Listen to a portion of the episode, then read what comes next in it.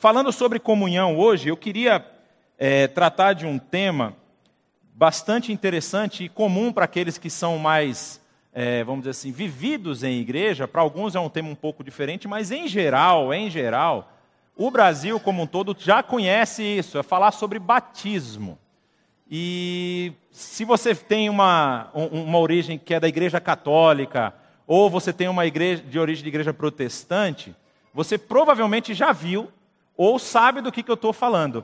É, o batismo tem diferentes nuances e diferentes interpretações nos diferentes meios religiosos, mas nós queremos nos focar hoje basicamente no que acontece nos evangelhos a respeito de Jesus, do batismo de Jesus. Os evangelhos são nós temos essa esse relato do batismo nos três primeiros evangelhos, nos evangelhos sinóticos. No quarto evangelho, o evangelho de João, não aparece o batismo de Jesus, aparece partes do texto que é mencionado nos outros. Mas é interessante perceber que nos três evangelhos, cada um tem uma perspectiva diferente a respeito do ministério de Jesus Cristo. E é interessante você pensar isso muito bem, para quando você estiver lendo o texto, quando você estiver estudando o texto, você entender meio que o ambiente do que está acontecendo, o que, que tem por trás daquela, daquele texto, daquela instrução e tudo mais. É, nós vamos trabalhar o Evangelho de Lucas no capítulo 3. Se você tiver com a sua Bíblia, por favor, me acompanhe. Mas vamos antes falar rapidamente sobre a questão dos dois evangelhos que antecedem o Evangelho de Lucas, que é o Evangelho de Mateus e o Evangelho de Marcos. No Evangelho de Mateus, há um foco muito direcionado para a comprovação, e isso você não vê apenas no relato do batismo, você vê ao longo da história do ministério de Jesus, que é relatado no Evangelho de Mateus. Mas a ideia de Mateus, ele está tentando comprovar, mostrar para os seus leitores que Jesus é o Messias esperado. Então, ele faz muita menção de algum fato da vida de Jesus, citando profetas. Então ele fala: ó, isso aconteceu como foi dito pelo profeta, isso ocorreu porque foi dito pelo profeta. Então Mateus ele tem essa nuance, ele tem esse, esse viés, ele quer mostrar para os seus leitores que na sua maioria é, é, o que se entende é que o foco do, da escrita de Mateus era para a comunidade judaica. Então ele queria mostrar: está vendo aquele Messias que vocês esperam é aqui, ó, Jesus. Esse é o nosso Messias. Marcos já é uma, um apanhado um pouco mais rápido, porque Marcos ele escreve o seu evangelho a partir dos relatos que ele ouve do apóstolo Pedro. Isso é o que se entende do evangelho de Marcos. Esse Marcos, provavelmente, vamos dizer assim, uma probabilidade de 80, 90%, há muita pouca dúvida com relação a ser o João Marcos, que é citado em Atos dos Apóstolos. E esse Marcos acompanha o apóstolo Paulo na sua primeira viagem missionária. Tem aquela questão de ele voltar antes, ele decide voltar é, no meio da viagem, abandona a viagem, e isso acaba gerando um pouco de atrito entre Paulo e Barnabé, que foi seu companheiro da primeira viagem. Na segunda viagem, Barnabé quer levar João Marcos, Paulo diz não. E aí, Barnabé vai para a ilha de Chipre e Paulo, juntamente com Silas, faz a sua segunda viagem missionária. Inclusive, nós falamos sobre ela há dois domingos atrás. E no Evangelho de Lucas, Lucas é interessante, porque aparentemente dos três evangelhos, Lucas é o que tem o maior nível acadêmico. Ele, inclusive, é citado, ele é mencionado por Paulo como um médico. Ele diz a um médico amado, Lucas, o médico amado, e é bem provável que ele realmente tenha uma formação mais é, mais com, como é que eu diria, maior, né, com por mais tempo do que os outros dois evangelistas. E o, a intenção de Lucas, ela, ela não pode ser vista apenas do evangelho. Lucas, você precisa ler Lucas pensando em Atos. E você precisa ler Atos pensando em Lucas. Porque é um livro conjunto. A intenção de Lucas, ele fala isso na introdução da carta da, do livro de Atos, né, quando ele está escrevendo a Teófilo, que ele fez uma pesquisa minuciosa de documentos para mostrar os fatos, vamos dizer assim, como eles aconteceram. A ideia de Lucas é trazer historicidade para a vida de Jesus. Então, você vai ver em vários, várias partes do, do Evangelho de Lucas alguns apontamentos que mostram para datas específicas, que é o que nós vamos ver aqui a partir do capítulo 3. Mas a gente está falando de batismo, e qual é a, a questão, o que, que tem a ver comunhão com batismo e vice-versa? A questão é, nós temos aqui um tipo de batismo que acontecia e que João o Batista apresenta, o relato de Lucas vai mostrar isso, que é diferente do batismo que nós praticamos hoje. Porque a visão a respeito do batismo que acontecia nessa época, ela tinha um viés apontado para a lei, para o que acontecia na lei ou para o exemplo que a lei tinha deixado. O batismo que nós praticamos, nós vamos ver um pouco mais para frente, ele representa uma segunda etapa da nossa caminhada cristã. E eu vou começar lendo o texto para vocês perceberem o que eu estou falando. Olha só, capítulo 3. No 15 ano do reinado de Tibério César, quando Pôncio Pilatos era governador da Judéia, Herodes, tetrarca da Galiléia, seu irmão Filipe, tetrarca da Itureia e Tracônites, e Lisânias, é, e Lisânias, tetrarca de Abilene, Anás e Caifás exerciam o sumo sacerdócio. Foi neste ano que veio a palavra do Senhor a João, filho de Zacarias, no deserto. Então você percebe que Lucas está pinando o início do ministério de João numa datação histórica. Ele está falando, olha, o 15 ano do reinado de Tibério César. E aí ele vai citando as outras fontes para mostrar de onde ele está partindo e que há uma, um, vamos dizer assim, um início histórico para o ministério de João. E aí ele continua dizendo: ele percorreu toda a região próxima ao Jordão, pregando um batismo de arrependimento para o perdão de pecados. E aí tem a citação do Isaías, do, do profeta Isaías, capítulo 40, como está escrito no livro das palavras de Isaías, o profeta: Voz do que clama no deserto, preparem o caminho para o Senhor, façam veredas retas para ele todo vale será aterrado, e todas as montanhas, colinas niveladas, as estradas tortuosas serão endireitadas, e os caminhos acidentados aplanados, e toda a humanidade verá a salvação do Senhor. Então aqui a gente vai fazer um, um breve esclarecimento do que está acontecendo aqui. Vocês podem se perguntar, por que, que João começou a pregar no deserto? O que, que acontecia na época e que batismo é esse, como diz aqui o verso 3, pregando o batismo de arrependimento para o perdão dos pecados. O que, que significa isso? Naquela época, dentro da prática da vida judaica, o judeu, é, é, ele, o judeu religioso, até mesmo o judeu que não era tão religioso, ele pelo menos três vezes ao ano ele subia a Jerusalém. Ele tinha três festas que eram padrão ele subir a Jerusalém. Era o Yom Kippur, que é a festa do perdão, a festa da Páscoa e a festa das tendas, ou a festa dos tabernáculos. Essas três datas era esperado que o judeu fosse a Jerusalém para poder oferecer seus sacrifícios. E o que, que acontecia? O judeu chegava lá e havia um ritual que era um batismo.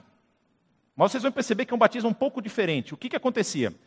Em Jerusalém foram encontrados, isso é, é, é achado arqueológico, em Jerusalém foram encontrados, próximo à região do que é hoje a esplanada do templo, vários buracos cavados em rocha, com uma escadaria e embaixo plano. É, esses buracos eles são chamados de mikveh. Mikvaot é o plural no hebraico, mikveh é o singular. Então, é um batistério. O que, que o, a pessoa que ia lá naquela região para poder prestar o seu culto tinha que fazer? Ele chegava nessa região, tinha já os espaços todos reservados, ele trocava toda a sua roupa e botava um lençol, vinha com um lençol de linho, e caminhava para o mikveh. Chegava lá no mikveh, tinha parte masculina e feminina separada, ele tinha que dar o lençol e entrar sem roupa, completamente nu, descia a escadaria. Normalmente eu não falei essa parte, a escadaria do mikveh era um pouco larga e tinha uma divisão, uma mureta no meio. Então ele descia por um lado da escadaria, entrava na água, se mergulhava por completo até a água passar a cabeça e saía representando que ele estava purificado para subir a esplanada do templo e fazer o seu culto, prestar o seu culto. Então, quando ele saía da água, ele não subia pela mesma escadaria que ele tinha descido, ele tinha que subir pela outra, porque ele agora estava purificado. E ele não podia mais usar o lençol que ele tinha, ele tinha que pegar um lençol puro, porque ele, em tese, estava purificado para se apresentar diante de Deus e apresentar o seu sacrifício a Deus. E aí, o que, que João está falando? Ele está pregando um batismo de arrependimento. O que, que significa isso? João é levantado por Deus para criticar o que estava acontecendo. João o Batista, não João o Evangelista, vamos deixar claro. João o Batista, ele começa a falar contra a máquina religiosa que havia sido montada, porque tudo lá custava, tinha custos para todas as coisas que você ia fazer. E o que, que acontecia? Por que, que eu disse que primeiro esse batismo apontava para a lei? Porque a visão da lei era que você ia apresentar o sacrifício diante de Deus, mas o seu coração estava arrependido do seu erro. E o que, que tinha virado? Tinha virado um acerto de contas. Poxa, eu pequei tanto esse ano. Eu vou lá, mato uma ovelha, mato um bote, mato uma cabra, zero minha conta e estou liberado. Perdeu o sentido do que era realmente o sacrifício, tudo aquilo que havia sido ensinado por Deus, tinha se tornado mera legalidade. Eu estou devendo, eu vou lá acertar minhas contas. E então, essa purificação aqui não vinha com um coração contrito, com um coração arrependido dos seus erros e das suas falhas. Era simplesmente um ritual. E aí João começa a pregar no deserto, criticando isso. E olha que interessante, a partir do verso 7, diz o seguinte: João dizia às multidões que saíam para serem batizadas por ele. Por quê? Uma, uma, um parêntese, como eu falei, havia um custo elevado naquela purificação lá do templo, muitos pobres não conseguiam ou tinham dificuldade de fazer isso. João era grátis. Ele está batizando no rio, então, na cabeça do pessoal, era simplesmente uma coisa substituindo a outra. Aí olha o que João fala. Ele diz o seguinte: raça de víboras. Bonito, né? Já pensou? Você chega uma pessoa, abre na sua, na sua casa, vai te visitar, você abre a porta, ô oh, raça de víbora. Já pensou receber um elogio desse? Aí ele diz: Quem lhes deu a ideia de fugir da ira que se aproxima? Deem frutos que mostrem o arrependimento, e não comecem a dizer a si mesmos: Abraão é nosso pai Pois eu lhes digo que dessas pedras Deus pode fazer surgir filhos a Abraão. Havia um inconsciente ou até mesmo um consciente coletivo de que, pelo fato do povo de Israel ser o povo da aliança, eles estavam safos. Eu sou o povo da aliança, eu tenho a lei, então eu vou lá cumprir os rituais da lei e eu estou liberado com Deus, Deus está de boa comigo. E eu estou limpo. Que esse era o mais grave. A pessoa achava que ela estava limpa e digna diante de Deus se ela cumprisse os preceitos da lei. E eu vou falar uma coisa para vocês. Isso não é exclusividade do povo de Israel. Muitas vezes a gente está na igreja, participando de um monte de coisa, fazendo um monte de atividade, e acha que pelo fato de nós estarmos no ambiente, nós também fazemos parte desse bolo de gente que vai ser levado para os céus, como disse o Renato na primeira celebração nós vamos ser arrebatados. Ele disse que até domingo que vem a gente não vai ser arrebatado. Então nós vamos cobrá-lo semana que vem. Eu não, se eu for arrebatado, eu não vou cobrar, mas é, quem ficar cobra. Aí, é, eu acho que ele também não vai estar. Tudo bem. Aí é que está o problema. Nós acharmos que pelo fato de estarmos dentro do processo, do métier, de tudo que está acontecendo, de fazer as coisas como o pastor mandou, como o líder mandou, nós estamos dentro do esquema. Não tem esquema. João aqui começa a apontar para a falsidade daqueles judeus que iam fazer a sua, o seu culto, a sua, a sua oferta lá no templo, mas não tinham o coração transformado. Não tinham mudado o estilo de vida. Aí ele fala: mostrem frutos que demonstrem arrependimento. E essa questão deles acharem que pelo fato de fazerem parte de, da família de Abraão, isso é muito sério. O apóstolo Paulo pega pesado com isso na carta aos Romanos. E ele pega pesado dos dois lados, eu acho muito interessante. Ele critica os judeus por acharem que pelo fato de serem filhos de Abraão eles já estão inclusos. E depois ele critica, critica os gentios que acham que agora é a vez deles. E ele fala: não, ó, se Deus não poupou a oliveira natural, imagina você que é enxertado. Então não existe esse negócio de pensar que nós, por sermos da família, nós estamos incluídos na bênção. Não. A transformação ela é individual. A transformação ela precisa vir de dentro. Ela precisa demonstrar através dos frutos, das ações, que nós realmente nos arrependemos. E aí ele continua dizendo: o machado já está posto à raiz das árvores, e toda árvore que não der bom fruto será cortada e lançada ao fogo. É aquilo que nós estamos falando. Não adianta você pensar que, pelo fato de estar do lado de uma pessoa que, em tese, é mais espiritual, você está incluso. Você precisa demonstrar os seus próprios frutos de arrependimento. E aí as pessoas perguntavam: o que, que nós devemos fazer? Ele diz: quem tem duas túnicas, dê uma a quem não tem nenhuma. E quem tem comida, faça o mesmo, seja generoso. Demonstre generosidade com o seu coração, não faça isso para as pessoas verem. Mas no seu coração entenda que aquilo que você possui, aquilo que você recebeu, você literalmente recebeu, você não conquistou. Tudo pertence ao Senhor. E você precisa usar isso para abençoar as pessoas. E aí diz: public... alguns publicanos vieram para serem batizados e perguntaram: Mestre, o que, que nós devemos fazer? Ele respondeu: Não cobrem nada além do que lhes foi estipulado. Ou seja, para o mercado de trabalho, seja justo. Seja justo. Alguns soldados lhe perguntaram: E nós o que devemos fazer? Ele respondeu: Não pratiquem a extorsão, nem acusem ninguém falsamente. Contentem-se com o seu salário. Aí ele continua: o povo estava em grande expectativa, questionando em seu coração se acaso João não seria o Cristo. Mas João respondeu a todos: Eu os batizo com água, mas virá alguém mais poderoso que eu, também, que, tanto que não sou digno de desamarrar as correias das suas sandálias. Ele os batizará com o Espírito Santo e com fogo. E aqui nós começamos a fazer essa distinção. O batismo que estava sendo praticado por João e o batismo que acontecia na época era esse batismo de tentativa de mudança de atitude, de trazer uma conscientização a respeito da nossa fragilidade, do nosso pecado, para que as pessoas começassem a demonstrar frutos de arrependimento. Mas agora João está apontando para um outro batismo. Ele está falando o seguinte: ó, vai vir um que vai batizar vocês com o Espírito Santo e com fogo. E é esse batismo que nós recebemos.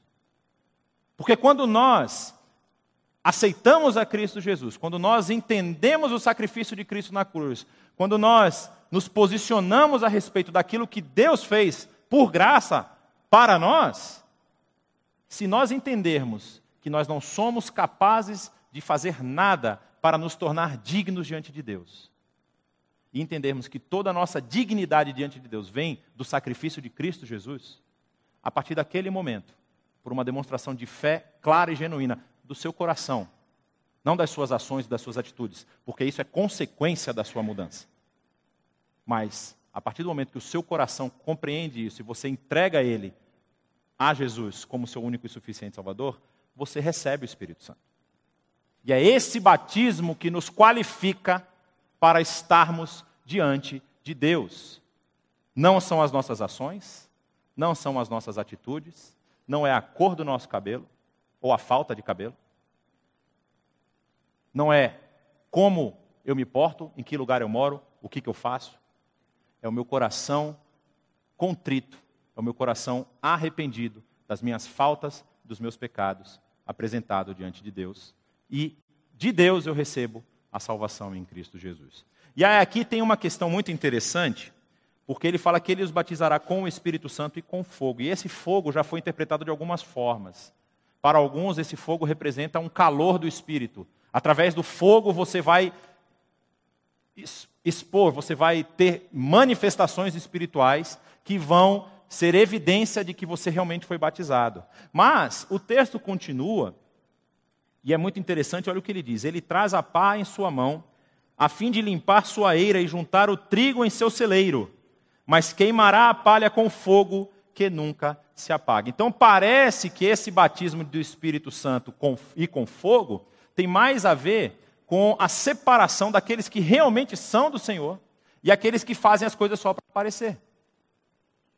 E quando nós falamos em batismo, aquele batismo que nós praticamos aqui na IBNU e que alguns de vocês já devem ter visto, que é de mergulhar a pessoa nas águas, ele representa justamente isso aqui. Porque é interessante pensar que naquela simbologia do batismo está a minha morte e a minha ressurreição. E não é pelo meu poder, e não é pela minha ação, é justamente pela ação de Cristo Jesus. Então, quando eu mergulho nas águas e saio, eu morri para a minha vida de pecado, e eu ressurjo com Cristo para ter uma vida de santidade. É isso que o batismo representa. Nós vamos passar por isso daqui a pouco. Alguns aqui vão ser batizados, porque entenderam que é Jesus Cristo quem nos salva. Não é a nossa força, não são as nossas ações, não é nada que nós possamos fazer. Apenas Cristo Jesus. E é interessante que o texto vai continuando e diz assim: E com outras muitas palavras, João exortava o povo e lhe pregava as boas novas. Depois, no verso 19 e 20, ele fala sobre a prisão de João quando Herodes manda prendê-lo, porque João é, condenou uma das ações que Herodes estava fazendo, que ele estava tendo relacionamento com a mulher do seu irmão. E aí João condena isso, Herodes manda prender ele. É bem fácil. Mas aí o, o texto vai continuar dizendo o seguinte: quando o povo estava sendo batizado, também Jesus o foi. E eu gosto de ler esse trecho no que está no Evangelho de Mateus, no capítulo 3 também, porque Mateus registrou um diálogo entre Jesus e João Batista. Seguinte: então Jesus veio da Galiléia ao Jordão para ser batizado por João. João, porém, tendo tentou impedi-lo, dizendo: Eu preciso ser batizado por ti, e tu vens a mim? Respondeu Jesus: Deixe assim por enquanto, convém que façamos para cumprir toda a justiça. E João concordou. Assim que Jesus foi batizado, saiu da água. Naquele momento o céu se abriu e ele viu o Espírito de Deus descendo como pomba e pousando sobre ele. Então uma voz dos céus disse: Esse é o meu filho amado, de quem me agrado. Então a diferença do batismo que nós tínhamos na época que João praticava, o batismo que Jesus fez e o batismo que nós praticamos, é justamente esse enfoque. Por que, que Jesus foi batizado? Alguém pode levantar, uai, mas o João não batizava por um batismo de arrependimento? Será que Jesus tinha alguma coisa que ele se arrependeu, que ele fez errado? Tem um trecho longo da vida de Jesus que nós não sabemos o que aconteceu. Tem o último, o último relato da sua infância, acontece quando Jesus tinha 12 anos, depois só vai ter relatos quando Jesus tem já 30, que é o início aqui do ministério dele. Será que Jesus cometeu alguma coisa nesse período? Na verdade, não. O batismo de Jesus é simbólico. E tem a mesma simbologia que nós temos hoje. Jesus, quando estava sendo batizado, seu mergulho nas águas representava que ele morria carregando os pecados do mundo. Jesus carregava todos os pecados daqueles que se arrependem e entregam a sua vida a Ele. E quando Jesus ressurge, representa o poder de Deus sobre a morte. Então ele sai das águas representando essa ressurreição e dizendo: agora o meu ministério vai começar. Agora eu vou mostrar para vocês como é que o negócio deve ser. Então é por isso que Jesus é batizado. Não porque Jesus tivesse algo que se arrepender, mas ele estava dando exemplo. Era uma, um batismo profético do que aconteceria com ele na cruz: a sua morte, o seu sepultamento e a sua ressurreição três dias depois. Então, quando nós pensamos em batismo, quando nós pensamos nessa, nessa prática que nós temos, nós temos que ter isso na nossa consciência. O que, que isso está representando? Aquela pessoa que está mergulhando lá está dizendo para nós, e tem que dizer principalmente para si mesma: eu estou morrendo para o mundo, eu estou morrendo para o pecado, e eu agora vivo, única e exclusivamente, para Jesus. Só que isso eu falei isso na primeira celebração. Eu me batizei com sete anos. Eu não vou dizer a minha idade, são 35. Minha mãe diz que eu me converti aos cinco. Eu não me lembro. Eu me lembro aos seis. Aos seis anos eu me lembro de meu pai, era meu pai é pastor, estava pregando, e eu aceitei a Cristo.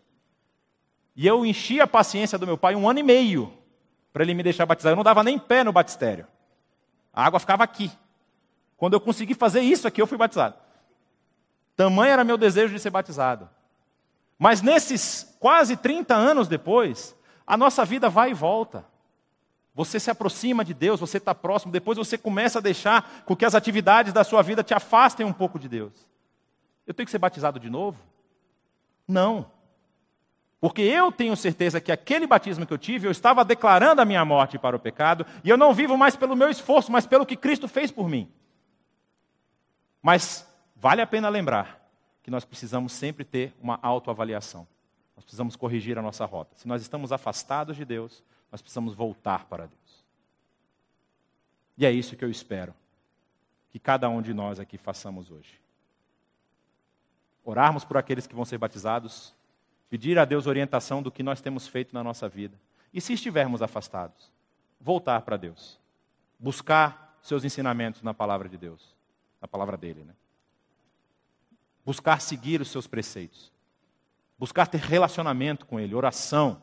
Estar próximo de pessoas que também têm o mesmo pensamento. para nós sermos abençoados por elas e abençoarmos também quando nós formos, for, formos requisitados. Amém? Suzy Lee, IBNU, Comunidade Saudável para uma Cidade Melhor. Contribua para os projetos do Reino da IBNU.